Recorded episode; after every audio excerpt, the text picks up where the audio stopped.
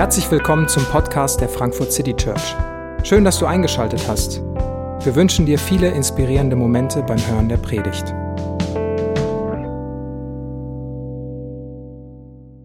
Ja, guten Morgen auch von mir. Mein Name ist David. Ich bin einer der Pastoren hier und ich weiß, es äh, gibt eigentlich nichts Schöneres, sich an einem verschneiten Wintertag mit einer Geschichte, wo es um Teufel, Wüste und Versuchung geht, zu beschäftigen. Ich glaube, da haben wir alle drauf gewartet, dass es darum heute Morgen gehen kann. Aber wir machen das, weil wir uns in einer Reihe befinden, die Jesus heißt, wo wir die Person Jesus fokussieren wollen. Und diese Geschichte und viele andere in den nächsten Wochen werden so Puzzlestücke sein, die uns einen Hinweis darauf geben können. Denn Jesus wird uns vorgestellt mit einer gewaltigen und riesigen Erwartung. Und ich weiß nicht, was du denkst und welche Assoziation du hast, wenn du an Jesus hörst, äh, an Jesus hörst oder an Jesus denkst, der diese ganz berühmte und zentrale Figur der Weltgeschichte ist, der die zentrale Figur des christlichen Glaubens ist. Ich weiß nicht, was deine Assoziationen sind. Wir beschäftigen uns mit dem Lukas-Evangelium und da wird eine, eine Erwartung uns präsentiert, die wirklich gewaltig ist. Und die Erwartung ist, dass, dass Jesus ist, der, ist Gott, der Mensch wurde.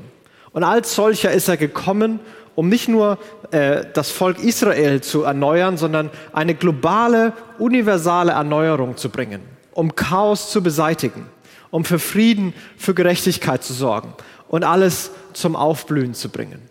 Diese gewaltige Erwartung wird an Jesus hier herangetragen oder so wird Jesus präsentiert. Und jetzt werden uns Puzzlestücke präsentiert, die uns helfen können, diese Erwartung einzuordnen. Ist das denn wirklich so? Wie genau soll das denn funktionieren? Wer genau ist Jesus und, und wie genau sieht das alles aus mit dieser Erwartung? Wie soll das umgesetzt werden? Und in den nächsten Wochen wird es sehr oft darum gehen, wenn Jesus Menschen begegnet, ob denn Jesus Gott ist. Wie kann es denn sein, dass ein Mensch Gott, Gott ist? Das, das ist doch unmöglich. Und diese Frage wird uns in den nächsten Wochen immer mal beschäftigen.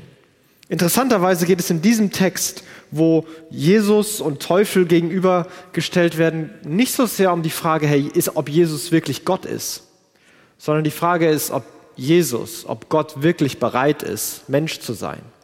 Jesus, bist du wirklich bereit, Mensch zu sein mit allem, was dazugehört? Jesus, bist du ein wahrer Mensch?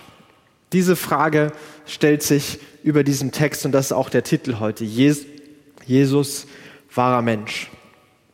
Und das Setting äh, wird direkt am Anfang eingeführt, also kurz davor wird Jesus getauft und da kommt eine Stimme und die sagt ihm, du bist mein geliebter Sohn. Er wird als der identifiziert, der diese Erwartungen erfüllen soll, als Gottes Gesandter und Gott selbst. Und dann kommt eine lange Namensliste und äh, auf uns alle, die wir diesen Leseplan durch das Lukas-Evangelium machen, wird diese Liste nächste Woche auf uns zukommen. Da können wir uns schon mal drauf freuen. Aber er wird in diese Geschichte, diese ganze Geschichte Israels, die ganze biblische Geschichte gestellt und dann wird das Setting erklärt. Und es nimmt eine wirklich scharfe Wendung nach, du bist mein geliebter Sohn, zentrale Figur der ganzen Geschichte. Und dann passiert Folgendes. Erfüllt mit dem Heiligen Geist verließ Jesus die Jordan-Gegend. 40 Tage war er vom Geist geführt in der Wüste und wurde vom Teufel versucht. Während dieser ganzen Zeit aß er nicht, sodass er am Ende sehr hungrig war. Zweimal wird hier gesagt, vom Heiligen Geist erfüllt und, und vom Heiligen Geist geführt landet Jesus in der Wüste. In einer Region, die jetzt eigentlich niemand von uns mit der besonderen Lebensfreude und Fülle und Bequemlichkeit verbindet. Das ist eine, eine harte Region. Da geht es um Entbehrungen, da geht es um Schwierigkeiten, da geht es um Herausforderungen. Und es wird hier ganz klar formuliert, zweimal sogar, dass es Gott selbst ist, der Jesus da reinsteuert, der Jesus da reinführt diese Herausforderung und nicht jede Herausforderung ist, ist sofort vom Teufel. Ja, der kommt gleich vor, aber Gott führt Jesus dahin. Und Wüstenzeiten sind in der Bibel immer Zeiten der Vorbereitung und Zeiten der Gottesbegegnung und Zeiten der Veränderung. Und dann tritt dieser Teufel auf. Und äh, ich weiß nicht, was da deine Assoziationen sind, ob du da an einen roten Mann mit Hörnern und einer Gabel denkst oder ob du findest, das ist eine ganz alberne und veraltete Vorstellung. Ich äh, muss immer äh, bei, wenn ich Teufel höre, an den Satz aus dem Film Die üblichen Verdächtigen denken. Einer der ganz wenigen Filme, die ich gesehen habe und wirklich gut finde und wo äh, gesagt wird, ähm, den größten Trick, den der Teufel je gemacht hat, war die Welt glauben zu lassen, dass es ihn gar nicht gibt. Und ich glaube, diese Vorstellung von Teufel ist gar nicht so entscheidend. Ich weiß nicht, wie man sich das vorstellen muss, ob da Jesus ein, ein, eine Person gegenüberstand, ob das in seinen Gedanken war, ob das in Träumen und Visionen war, keine Ahnung. Es ist auch gar nicht so entscheidend. Da, da will ich mich gar nicht dran aufhängen. Aber entscheidend ist, dass, dass hier etwas Antigöttliches, etwas, was auf Chaos und Zerstörung aus ist, etwas, was das Böse und das Schlechte will, vorgestellt wird. Und, und das ist vielleicht die größere Idee, die hinter dem Teufel steht, ganz egal, wie man sich das konkret vorstellt, dass es da etwas gibt, was böse ist. Mächte, die sind dunkel und die wollen zerstören und die wollen kaputt machen. Und wir werden sehen, wie das versucht werden soll und wie der Teufel das hier mit Jesus anstellt. Und Jesus fastet, er, er gibt sich dieser geistlichen, spirituellen Disziplin hin um sich auf Gott zu fokussieren. Und Fasten bedeutet, dass man Hunger hat. Und deswegen ähm, kommt hier die erste Versuchung an Jesus. Und da sagte der Teufel zu ihm, wenn du Gottes Sohn bist, dann befiehl diesem Stein hier, er soll zu Brot werden. Wenn du Gottes Sohn bist, dann befiehl dem Stein, er soll zu Brot werden. Und dieser, diese erste Phrase, wenn du Gottes Sohn bist, ist nicht so sehr ein Zweifel an Jesus. Also das war vorher so klar, das kann man eigentlich nicht anzweifeln, sondern es ist eher so ein, Herr Jesus, wir wissen doch beide, dass du der Sohn Gottes bist. Das ist doch klar. Und, und du bist jetzt hier in der Wüste und davor warst du im Himmel und du hast jetzt Hunger und das kanntest du vorher auch nicht. Und, und ganz ehrlich, das, das muss doch alles nicht sein. Hier ist ein Stein und, und ich weiß, du kannst es. Mach doch den Stein einfach zum Brot. Das wird keiner sehen, das wird keiner mitbekommen, ob da jetzt ein Stein mehr oder weniger in der Wüste ist das ist doch, das ist doch nun wirklich kein Problem. Nimm doch einfach deine Macht, du kannst das und mach diesen Stein zum Brot, ess was, erfüll dein Bedürfnis und keinem, keinem wird geschadet. Mach das doch. Mach das doch genau so. Und es ist eine Versuchung. Eine Versuchung bedeutet, dass eine, eine Falle gestellt werden soll, dass man zu, zu etwas Schlechtem verleitet werden soll. Und der Kern dieser Aussage ist, du musst nicht verzichten. Du musst auch nicht irgendwie auf Gott vertrauen und dich auf Gott fokussieren. Mach's doch einfach selber. Du musst nicht Gott vertrauen. Mach's doch einfach selber. Aber was genau ist das, das Problem? Warum ist das eine Versuchung? Und das wird vielleicht deutlich, wenn wir uns die Antwort von Jesus ansehen. Vers 4 heißt es dann, aber Jesus gab ihm zur Antwort, es heißt in der Schrift, der Mensch lebt nicht nur von Brot. Und das ist jetzt keine pseudo-fromme äh, Zitierphase. Jesus hat halt irgendeinen Bibelvers genommen, wo Brot vorkommt, sondern er zitiert ganz bewusst aus dem fünften Buch Mose. Und alle diese drei Zitate, die Jesus verwenden wird, kommen aus dem fünften Mose, aus den Kapiteln 6 bis 8. Und das ist besonders entscheidend, weil es dabei um eine Erneuerung der Beziehung, eine Erneuerung der Beziehung von Gott und Mensch, von Gott und Israel geht. Davor war Chaos und Probleme. Aber Gott will das erneuern. Denn Gott hatte immer schon die Idee, mit Menschen gemeinsam die Welt zu erneuern, mit Menschen gemeinsam die Welt zu verändern. Und Jesus wird hier ganz bewusst in diese Tradition gestellt. Wüste 40 Tage, klingt nach Israel. Davor war der Stammbaum, da sind die ganzen wichtigen Leute genannt.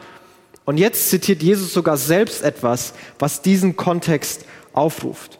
Jesus stellt sich in diese lange Tradition Israels, in die lange Tradition der Menschheit die keine besonders glorreiche war. Diese Zeit der Wüste war eine Zeit, wo Israel mehrfach versagt hatte. Und Jesus ist es jetzt der Auftritt und sagt, ich bin der, der das diesmal erfüllen wird, der den, den Bund, den Gott mit Menschen eingeschlossen hat. Ich bin der Mensch, der das diesmal wahr machen wird. Und deswegen zitiert er diesen Vers, um diesen ganzen Kontext aufzurufen. Und damit ist auch seine Antwort klar. Nein, ich mache das nicht selber. Ich bin nicht hier, um mein eigenes Ding zu machen. Ich bin hier, um Gott zu vertrauen und um Gottes Plan auszufüllen. Und Gott hat mich in die Wüste geführt und ja, es ist hart, aber er wird sich schon was dabei gedacht haben. Und er wird sich um mich kümmern. Essen ist wichtig. Brot ist wichtig. Gott hatte Israel damals mit Brot versorgt. Gott hat auch Jesus mit Brot versorgt. Aber Bedürfnisse sind nicht alles. Bedürfnisse sind nicht ultimativ. Und Jesus scheint wirklich bereit, Mensch zu sein. Er scheint bereit sein zu hungern, so wie Menschen es können. Er scheint bereit zu sein, zu verzichten und Gott zu vertrauen und nicht alles selbst in seiner göttlichen Macht zu tun. Und wenn diese, und ich habe mir gefragt, wenn diese Frage an uns gekommen wäre oder wenn diese Frage an mich gekommen wäre, ähm, dann würde vielleicht die erste Reaktion sein, vielleicht wird man es nicht sofort machen, denn das ist ja immerhin ein Vorschlag vom Teufel und da kann man generell mal skeptisch sein. Aber dann irgendwann kommt man vielleicht, ja, sieht ja keiner, merkt ja keiner und ich habe ja wirklich selber die Lösung, da muss ich jetzt auch nicht beten und Gott damit belasten. Ich, ich kann das doch jetzt einfach machen. Ich kann das doch einfach selber machen. Und, und manchmal sind wir an verschiedenen Stellen herausgefordert oder stehen in der Gefahr, statt Gott zu vertrauen und statt den Blick auf Gott zu behalten, es einfach selber zu machen, weil es schneller geht, weil es einfacher ist, weil man damit ans Ziel kommt. Und vielleicht sind Sätze genauso schmeichelnd und genauso verführerisch, wie sie hier sind. Hey, du bist doch kompetent und du hast echt verdient, befördert zu werden. Fahr doch mal einen Ellbogen aus. Müssen ja nicht beide sein. Einfach, einfach ein Ellbogen. Du hast echt eine Pause verdient. Mach doch mal einfach, was dir gut tut. Du hast es echt verdient. Du arbeitest so hart. Es ist doch ganz egal, was jetzt andere wollen, ob andere unzufrieden sind. Mach doch einfach mal, was dir gut tut. Und denk mal nur an dich. Hey, du bist wirklich intelligent und du weißt einfach selbst am besten, was du machen sollst und wofür du dich entscheiden sollst. Da musst du doch nicht andere fragen, da musst du auch schon gar nicht Gott fragen. Du, du bist doch klug genug. Entscheide doch einfach selber. Solche oder so andere Sätze, die, die uns auffordern, hey, mach's doch einfach selber, vergess mal Gott und mach's doch einfach selber. Es wird hier klar, dass die Quelle dieser Ideen, die ist teuflisch. Also das kann man muss man so, so hart sagen, diese, diese Ideen kommen daher. Und, und, diese Ideen sollen uns nicht helfen, sondern diese Ideen sollen zerstören. Wir, wir wünschen uns, dass wir dadurch mehr, mehr Freude, mehr Kontrolle, mehr Einfluss in unsere Leben kommt. Aber vielleicht kannst du dich an so eine Situation erinnern, wo das bei dir passiert ist, wo du in diesen Situationen gesteckt bist. Ich kann an solche Situationen denken. Und wenn ich mich frage, was das Ergebnis war, dann, dann komme ich nicht dazu, dass es zu mehr Freude, mehr Gelassenheit, gesünderen Beziehungen und mehr Freiheit geführt hat. Sondern im Gegenteil. Und manchmal bin ich selber frustriert und manchmal mache ich anderen Vorwürfe, weil die Deppen haben es falsch gemacht. Und, aber irgendwie ist da eine Unruhe, ein Chaos, eine Schwierigkeit und eine Unsicherheit. Und so kommt diese erste Versuchung an Jesus, mach's doch einfach selber. Aber Jesus sagt, nein, ich bin bereit, Gott zu vertrauen, ich mach's nicht selber. Und der Teufel sagt, alles klar, zweite Versuchung. Und der Teufel führt ihn an eine hochgelegene Stelle, zeigte ihm einen, in einem einzigen Augenblick alle Reiche der Erde und sagte, all diese Macht und Herrlichkeit will ich dir geben, denn mir ist alles übergeben und ich gebe es, wem ich will. Du brauchst mich nur anzubeten und alles gehört dir. Herr Jesus, du bist doch hier, um die Welt zu erneuern, um für Gerechtigkeit und Frieden zu sorgen. Und ganz ehrlich, Jesus, du bist genau der Mann dafür. Also wenn ich es einem zutraue, dann dir. Und du, ich weiß, du willst es aber irgendwie das mit Gottes Idee und Plan, so mit, so mit der hat dich doch erstmal in die Wüste geschickt. Mal, mal ganz ehrlich, hier in der Wüste, da, da kommst du nicht weit. Da kannst du nicht für Frieden und Gerechtigkeit auf der ganzen Welt sorgen. Das, das, müssen wir, das müssen wir anders machen. Gott hat da so einen langweiligen, langen Plan, der ist schwer und ist dann natürlich auch irgendwas mit Sterben und Kreuz drin. Aber komm, das, das lassen wir jetzt alles mal. Leb einfach für mich. Schwör mir die Treue. Richte dein Leben nach mir aus. Bete mich an. Und dann gebe ich dir das. Du musst ja Gott und seinen Plan gar nicht aufgeben. Aber leb einfach für mich. Und du kannst es viel einfacher und viel besser umsetzen. Wäre das was, Jesus? So oder so ähnlich hat das vielleicht geklungen, dass diese Versuchung an Jesus kommt.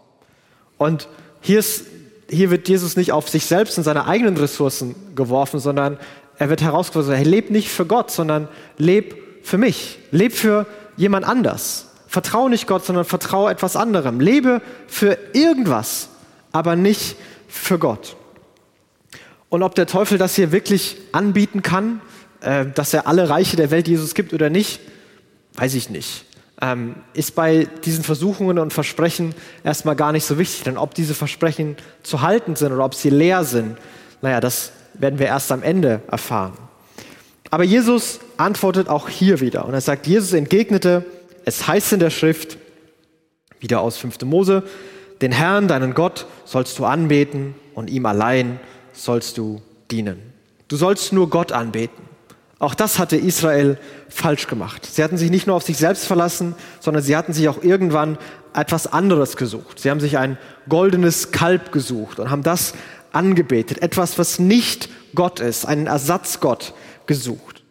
Und wieder ist die, die Kernherausforderung, die Versuchung, was passieren soll, den Fokus weg von Gott zu nehmen, rauszukommen aus dem Vertrauen, rauszukommen aus der Abhängigkeit von Gott und etwas anderes etwas anderes an die Stelle Gottes zu setzen. Aber Jesus antwortet auch hier, nein, ich gehe keine Abkürzung. Ich gehe den Weg, den Gott vorgesehen hat. Und wenn der mühsam ist, wenn es durch Wüstenzeiten geht und wenn es Leid bedeutet, dann gehe ich den Weg, den Gott vorhat. Denn ich weiß, dass er Gott ist und ich ein Mensch bin und ich vertraue ihm und ich gehe den Weg, den er vorzeichnet. Auch hier scheint Jesus bereit zu sein, Mensch zu sein und wirklich Gott zu dienen. Und ich glaube auch, dass dieses Angebot in verschiedenen Arten und Weisen zu uns kommt. Also Jesus wird hier nichts Schlechtes angeboten.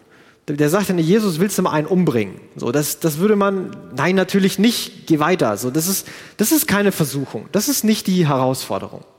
Aber das ist das, der Kern von dem, was, was der Auftrag und die, die Berufung von Jesus war.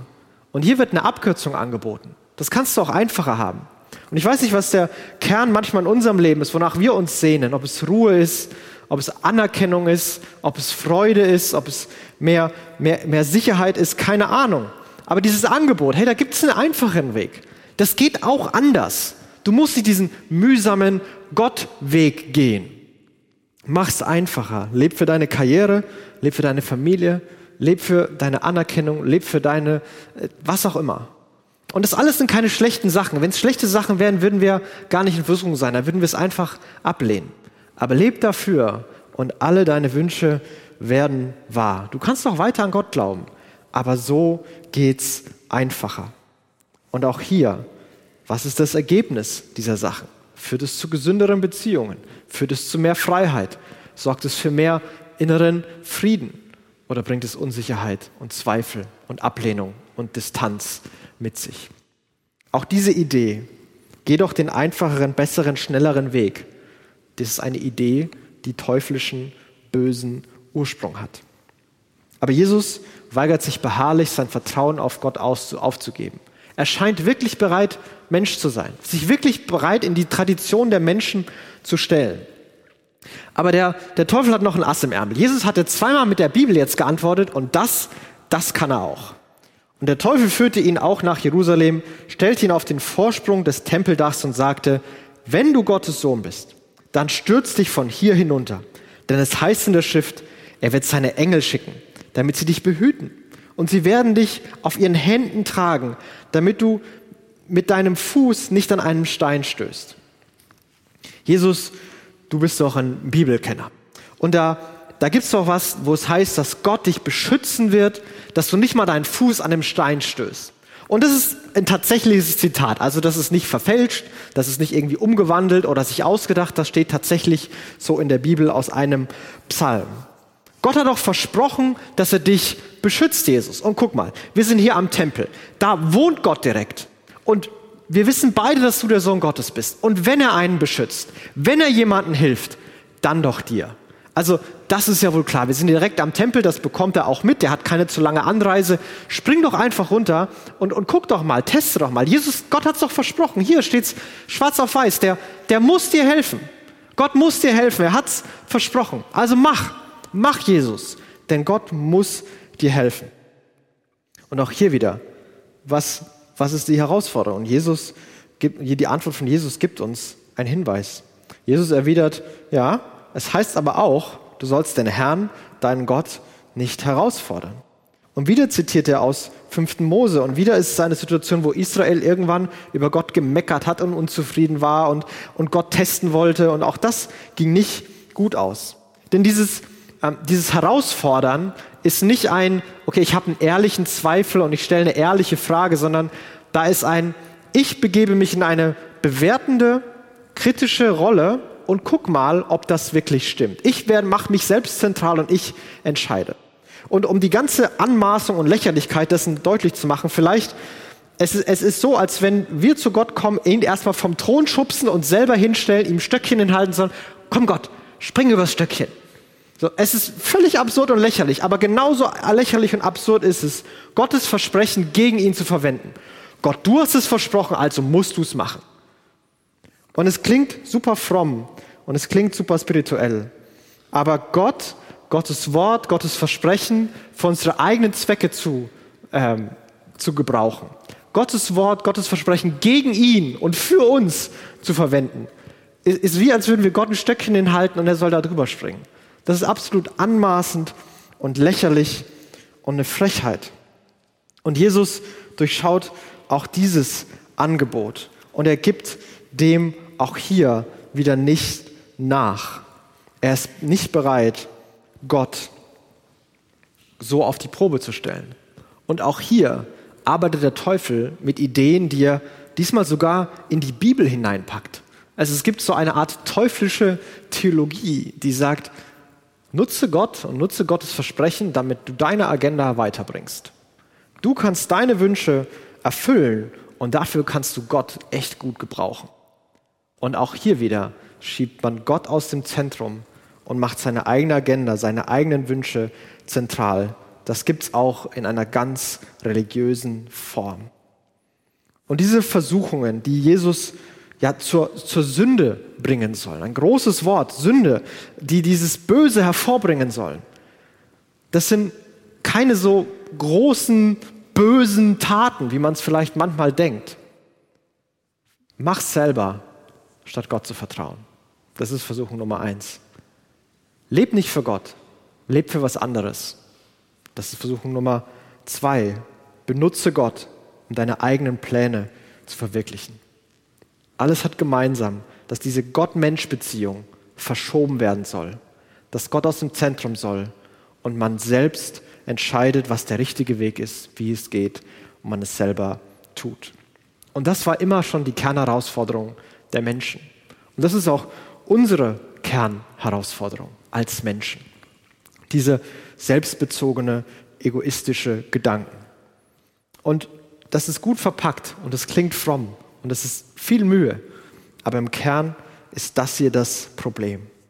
Jesus weigert sich, all dem nachzugeben. Er ist bereit, wirklich Mensch zu sein, zu hungern, zu leiden und es auch in der Wüste auszuhalten.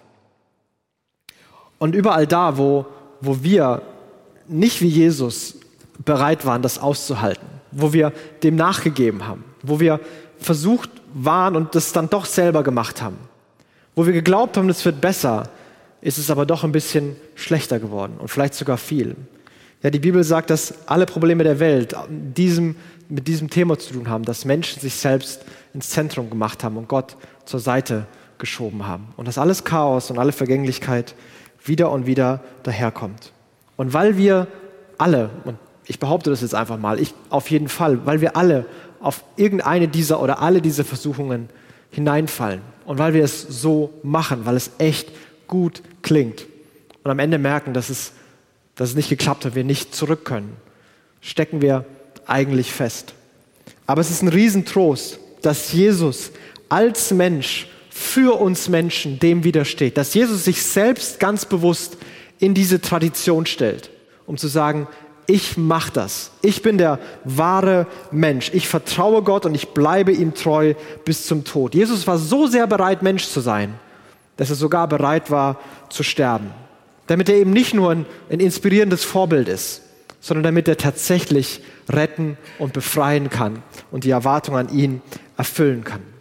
Darin steckt ein großer Trost, dass trotz, unseres Versagens, trotz unseres Scheiterns, es Hoffnung auf Erneuerung, auf Wiederherstellung, auf Vergebung gibt, weil Jesus an unserer Stelle als Mensch, wahrer Mensch war und es perfekt gelebt hat. Und genauso steckt darin aber auch eine Herausforderung für uns. Jesus zeigt uns, wie wirkliches Menschsein aussieht. Und die Herausforderung, wenn wir an Jesus glauben und unseren Fokus auf, auf Gott behalten sollen, ist nicht irgendwie weniger Mensch zu werden, sondern mehr Mensch zu werden, wahrer Mensch zu werden, menschlicher zu werden. Denn das, was sich Gott bei den Menschen gedacht hat, ist, dass wir auf ihn fokussiert sind und mit ihm gemeinsam für das Gute, das Schöne arbeiten. Und darin, darin liegt eine, eine unglaubliche Kraft und eine unglaubliche Motivation, wirklich den Fokus auf Gott zu behalten. Und Jesus lebt uns das hier vor und er zeigt uns, dass das sich lohnt, statt alles selbst zu machen, statt für etwas anderes zu leben, statt Gott benutzen zu wollen, Gott zu vertrauen. Und wir sind herausgefordert, da wo wir merken, dass es nicht so ist, uns, uns dahin wieder auszurichten, neu auf, auf Jesus zu gucken, neu seinem Vorbild zu folgen. Jesus beweist eindrucksvoll, dass er bereit ist, Mensch zu sein. Er ist der wahre Mensch, der für die Menschen den Weg zu Gott frei macht und diesen Bund mit Gott erneuert. Und ich möchte zum Abschluss ein Gebet sprechen, denn wir sind eingeladen, seinem Vorbild zu folgen und Gott alleine zu dienen. Jesus, ich bitte dich, dass du uns jetzt zeigst und uns hilfst zu verstehen, wer du wirklich bist. Dass du als Mensch für uns Menschen auf dieser Welt gelebt hast. Dass du der Versuchung widerstanden hast und überall da, wo in unserem Leben Chaos und, und Schweres und, und Leid und Verletzung ist, da bist du es, der Hoffnung bringen kann. Du hast widerstanden und deswegen kannst du auch erneuern. Und wir bitten dich, dass du uns tröstest und Hoffnung gibst, da wo wir es brauchen. Gott, wir sehen aber auch und wir fühlen uns herausgefordert, deinem Vorbild zu folgen, uns nicht auf uns selbst zu vertrauen, sondern Gott alleine anzubeten. Gott, dich allein ins Zentrum zu nehmen. Und für all das ist Jesus der Schlüssel, der auf diese Welt gekommen ist. Jesus, du bist der, der da ganz zentral steht. Du bist unser Trost und unser Vorbild. Du bist unsere erneuernde Kraft und unsere ermutigende Motivation. Und so wollen wir dich in den Blick nehmen und dich alleine anbeten und dir vertrauen. Amen.